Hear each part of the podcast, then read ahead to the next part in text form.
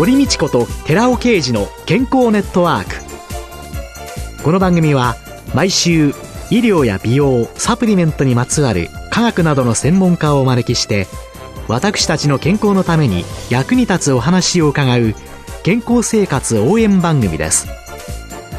包摂体サプリメントと MGO マヌカハニーで健康な毎日をお届けするコサナの提供でお送りします。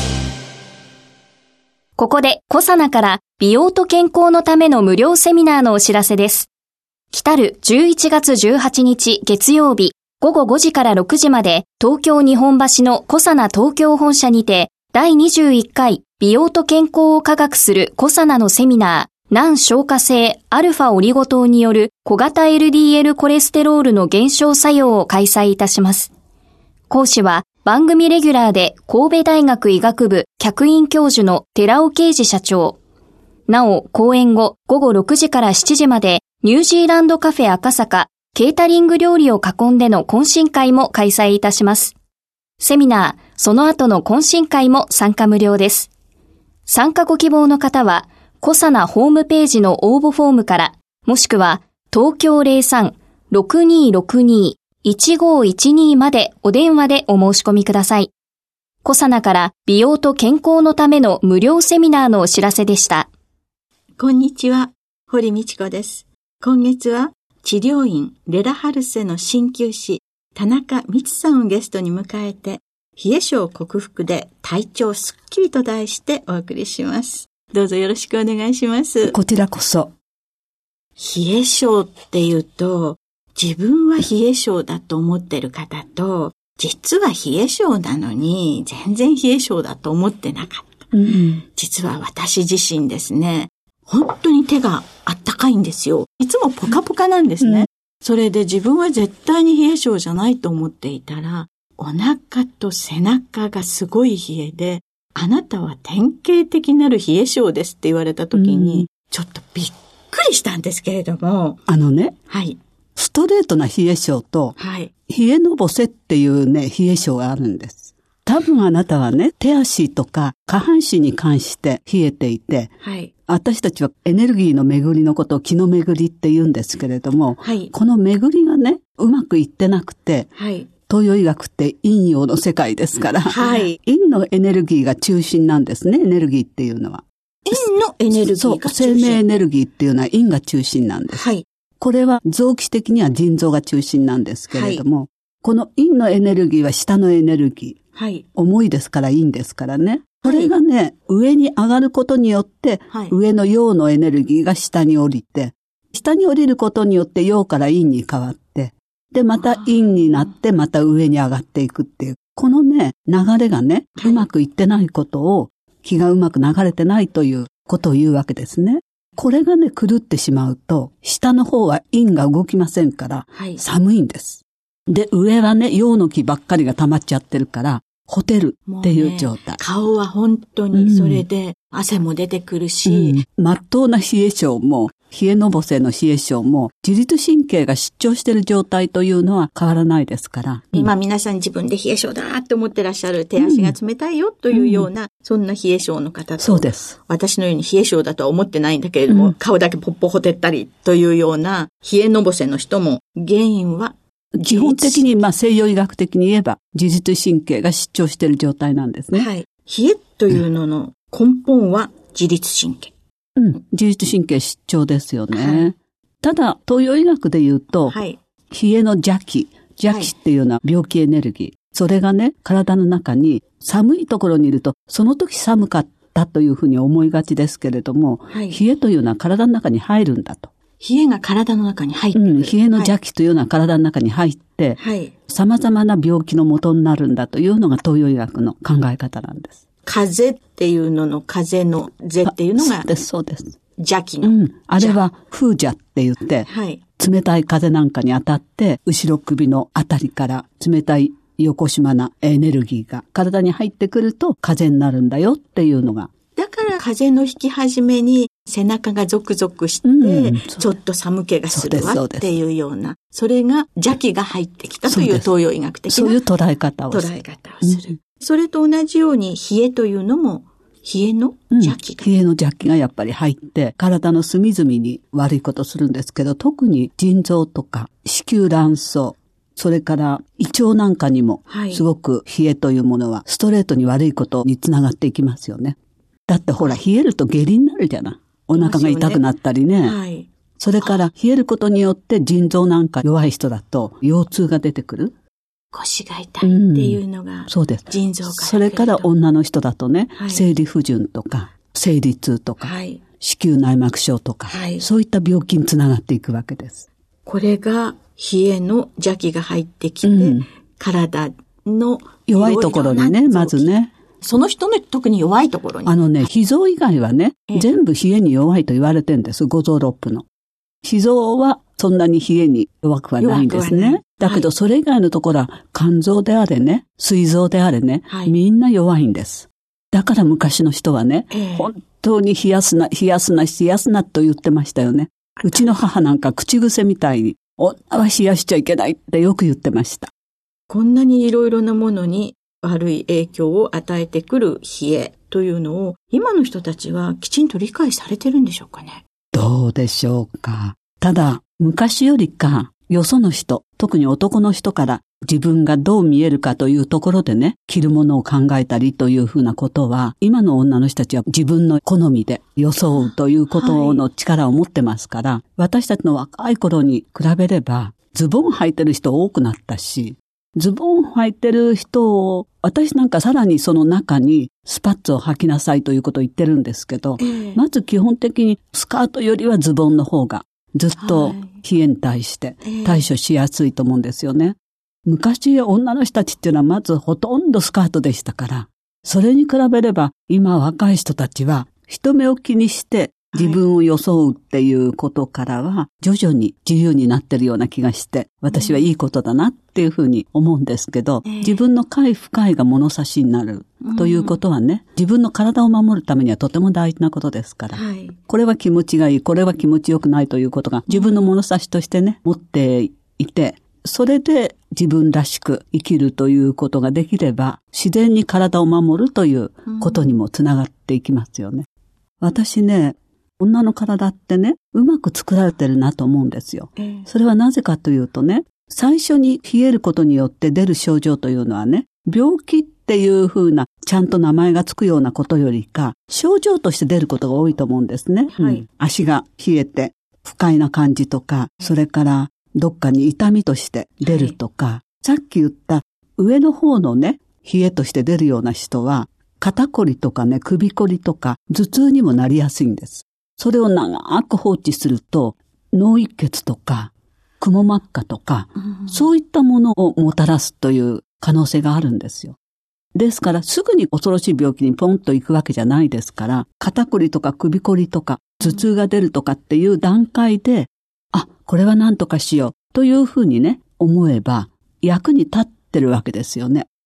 体のシグナルがキャッチできれば、それで対応しようと、いきなり重篤なものには来ない。うん男性はどうなんですかね？男の人はやっぱりね、体がね、鈍いですよね。女の人に比べて。男の人かわいそうだと思うんですけど、体のことなんかね、あれこれ言うのは男らしくないという。どっか痛くてもね、そんなことね、感じないような顔で生きてこなきゃならなかった歴史があると思うんですよ。それでね、男の人は体感覚が鈍くなっちゃってるんだと思うんです。男性は気の毒なところもある。うん。でもね、この頃は男の人でもね、これも素敵なことだなと思うんですけど、僕冷え性なんですなんていうふうに言える男の人も出てきてますから。男とか女とか関係なく、みんな人間は自分の快不快で、動物的な感覚で身を守る。ということが、大切だと思いますね。で、そういうのをキャッチしたときに、どう対応していいかもわからないわけですよ。例えば、肩こりの痛み止めを飲む？湿布薬を貼る？というような、そっちに行っちゃうんですよね。それはね、ダメです。すべては気の巡りが狂ってるために生じてることですから、はい、気の巡りをね、正すということが治療の一番大事な部分になるわけですね。そうすると、下半身が冷えてるために、そういう状態が起きてるんだから、ええ、もう単純にね、お風呂にゆっくり浸かりましょうとか、お風呂がなくても、バケツにお湯を入れて、はい、足にしたらどうですか？っていうふうな。気の巡りが悪いんだから、気の巡りを良くする。で、半身浴をする、よく下半身を温めるっていうこととともにね、お風呂から上がったらば、下半身をとにかく温める。パンツ一枚っていうんじゃダメなんですよね、やっぱり。その上に5分だけのスパッツを履いて、ええ、そしてその上にさらに8分だけぐらいのものを履かないと、すでに冷え性になっちゃってる人は間に合わないです。どのぐらい冷え性がひどいかという状態にもよると思うんですけど、え、これはやっぱりもう辛いわと思う人は、単純な方法で冷やさないように靴下を履く、スパッツを履くということをやらないとダメですね。夏もうん。夏は夏でね、登山用品なんかを売ってるお店だと、はい、夏用のスパッツなんて売られてるんですよ。ほら、登山するのにね、はい、ズボンの下は、パンツ一枚に靴下だけ、そういう格好ではダメなんですよね。ちゃんとやる方は。はい、登山用品のお店で売ってるようなスパッツは、夏でもね、履いてる方が気持ちいいぐらいに、寝室がいいんですよね。汗で蒸れちゃったりしない、うん、私、そういうのに売られてなかった頃はね、絹がいいと思ってたんですよ。ええ、で、金のスパッツを皆さんに勧めたりしてたの。え、ただね、絹はね、値段が高い割に、半年ぐらいするとね、ブワブワになっちゃうんですよ。伸びて。伸びて。かっこ悪くて、桃引き履いてるみたいな感じになっちゃったおじいちゃんがね。だけれども、登山用品のお店で売ってるようなスパッツは、ピチッとしてますから。そんなものも、どんどん進んでるんですね。うん、寒ければ誰だって、ちゃんと着るんですよ。はい、分厚いね、スパッツを履いたり。えー、はい、問題はね、実は夏なんです。はい、夏はやっぱり暑い暑いという気持ちがありますから、はい、冷房でギンギンに冷やされてても、案外みんなね、薄着なんですよ。そうですね。でね、女の人たちのほとんどはね、夏に冷え性になると思った方がいいんです。夏にも冷えをたくさん取り込んじゃうんですね、体に。だから冬がね、辛くなるんです。もう冷え性になってますから。はい。うん。その気の巡りを良くするために、温めるということ、というのが、今週のメッセージということで、で夏、注意です。はい。はい。今週のゲストは、治療院レラハルセの鍼灸師、田中光さんでした。来週もよろしくお願いします。はい、こちらこそ。続いて、寺尾刑事の研究者コラムのコーナーです。お話は、小佐奈社長で神戸大学医学部客員教授の寺尾啓二さんです。こんにちは、寺尾啓二です。今週は先週に引き続き体の機能を調節して健康寿命を伸ばすヒトケミカルとヒトケミカルの組み合わせというタイトルでお話しさせていただきます。今回はコエンザミ Q10 と Rα リポ酸の組み合わせによる高疲労及び持久力向上そして三大ヒトケミカルの組み合わせの総まとめのお話をします。三大ヒトケミカルの組み合わせによる様々な機能の相乗作用に関する報告を紹介してきました。一つ目は、コエンザミ Q10 と L カルニチンによる脂肪燃焼促進の相乗作用について紹介しました。二つ目は、L カルニチンと Rα リポ酸による脂質異常症や高血圧などの生活習慣病に対する相乗作用について紹介しています。そして三つ目は、高齢者を対象として、長期入院高齢者の L カルニチンとコエンザミ Q10 の血中レベルが自立している高齢者の血中レベルよりも顕著に低いことを示し、高齢者に L カルニチンとコエンザイム Q10 の摂取が必要であることを明らかとした論文を紹介しました。L カルニチンやコエンザミ Q10 の補給に伴ってエネルギー産生ができるようになれば体脂肪の蓄積を抑えられ筋肉を増強し保つことができるようになると考えられ栄養状態の改善と QOL 低下の予防という二つの側面から L カルニチンやコエンザミ Q10 の積極的な摂取は高齢者にとって有効と思われる結果でありました。三大ヒトケミカルの残りのコエンザミ Q10 と Rα リポ酸の組み合わせは、シクロケムコサナグループの研究成果があります。研究成果を紹介する前に、疲労感を与える物質とその抑制物質について説明しておきます。人は激しい運動をすると確かに疲労を感じます。それは運動のためにたくさんのエネルギーを消費した結果として感じているようです。人は体の中で食物から摂取した三大栄養素、特にその中でも炭水化物等ですね、が呼吸から得られる酸素によって炭酸ガスに変換される経路でエネルギーを作り出しています。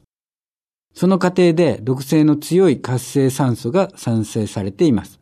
通常は体が持っている抗酸化システムで活性酸素は消去されていますので問題にはなりません。しかしながら激しい運動や脳の酷使によって大量の活性酸素が処理しきれなくなると生体内の細胞は活性酸素によって損傷を受けます。そうすると脳に疲労を与える TGF-β、トランスフォーミング増殖因子という微量生理活性タンパク質、サイトカインですね。が増加することが分かっています。TGF-β は神経伝達物質であるセロトニンやノルアドレナリンの代謝に影響を与えて、その結果脳は疲労を感じることになるのです。つまり乳酸ではなく TGF-β が疲労原因物質であろうと考えられているわけです。さらに最近では TGF-β は病的な疲労である慢性疲労症候群の原因物質として捉えられています。この慢性疲労症候群 CFS というんですけれども CSF はこれまでに健康に生活した人に原因不明の全身倦怠感や脱力感、うつなどの精神神経症、微熱や頭痛などが起こり、その病状が長期にわたり、健康な社会生活が送れなくなる病態であります。では、CFS の原因物質である TGF-β の酸性を抑制する方法はどのようなものがあるのでしょうか？疲労の原因である TGF-β の酸性は活性酸素の細胞損傷によるものですので、生体内が自ら持っている本来の抗酸化システムを増強する必要があること。さらには加齢によって低下するエネルギー産生能力を高める必要があると言えます。お話は小佐奈社長で神戸大学医学部客員教授の寺尾啓二さんでした。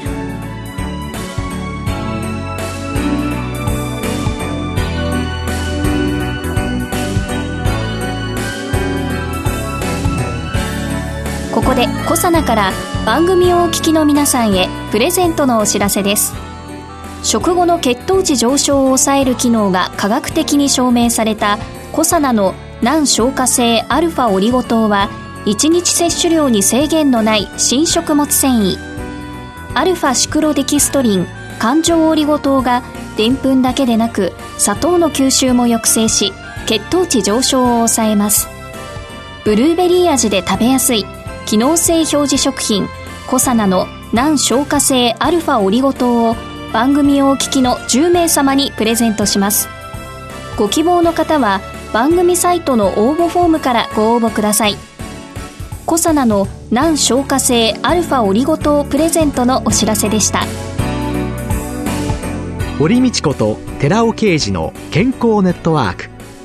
この番組は包摂体サプリメントと MGO マヌカハニーで健康な毎日をお届けするコサナの提供でお送りしました。